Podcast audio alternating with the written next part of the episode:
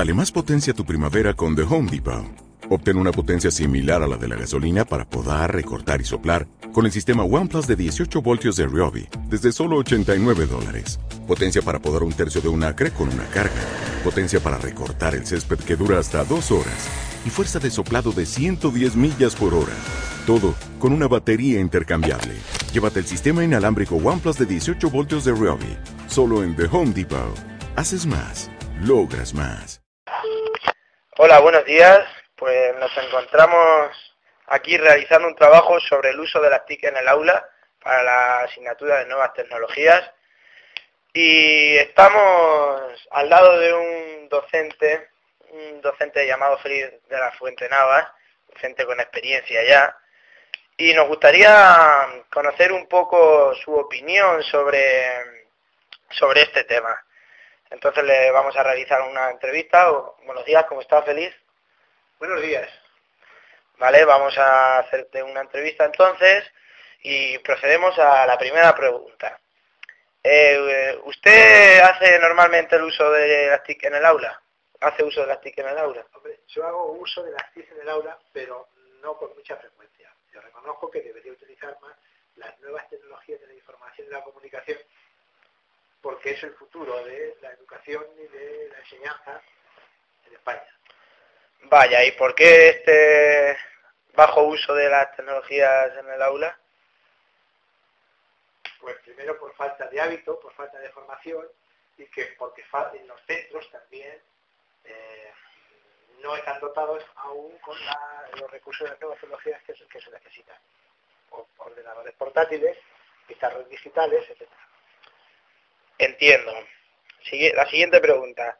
Eh, ¿Controla mucho sobre el tema? Pues solamente lo imprescindible. Yo reconozco que debería controlar más el uso de las nuevas tecnologías y usar más las nuevas tecnologías en el aula. ¿Reconoce usted que este es el futuro de la educación? Pues sí, es el futuro de la educación. Vale. ¿Cómo se ha formado usted en el mundo de las TIC? Bueno, pues me he formado solo, con la práctica, asistiendo a los cursos sobre informática que se organizan en los mismos centros para el profesorado y a los cursos que organizan pues los sindicatos. Vale, ¿me podría indicar entonces qué tipo de herramientas usa más frecuentemente y cómo en la práctica docente? Pues la herramienta que más utilizo es el ordenador, la impresora y los distintos programas para elaborar fichas de trabajo para el alumno. Mm, vale. Muy bien. Eh, ¿Cuándo fue la primera vez que utilizó esta metodología y cómo? La primera vez, pues hace ya años, hace años. Sobre todo cuando la consejería decidió poner un aula de ordenadores en cada centro, el aula Altia.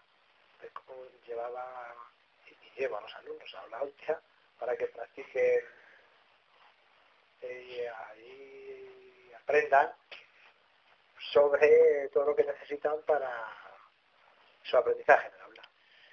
Muy bien, ¿y qué ventajas le encuentra a esta metodología sobre las más antiguas? Pues porque es la motivación de los jóvenes. ¿Qué, joven no tiene ordenador en su casa? Es la sociedad actual está controlada y regida por la informática. El centro de interés de los, chavales está en la informática, en los ordenadores, en los juegos. Por lo tanto, habrá que adaptar la escuela a, los tiempos actuales. ¿Algún inconveniente que le gustara mencionar sobre el tema? Pues la vida sedentaria a la que se acostumbran los jóvenes y el uso inadecuado de la página web y el uso inadecuado y abusivo de los juegos que no tienen nada de educativos. Vale, para finalizar y como última pregunta, o como última respuesta, ¿nos, ¿nos podría decir una conclusión final en la que nos pueda decir si anima o no a sus colegas de la profesión a usar estas herramientas? Pues que tenemos que hacer todos un esfuerzo por utilizar en las aulas las nuevas tecnologías.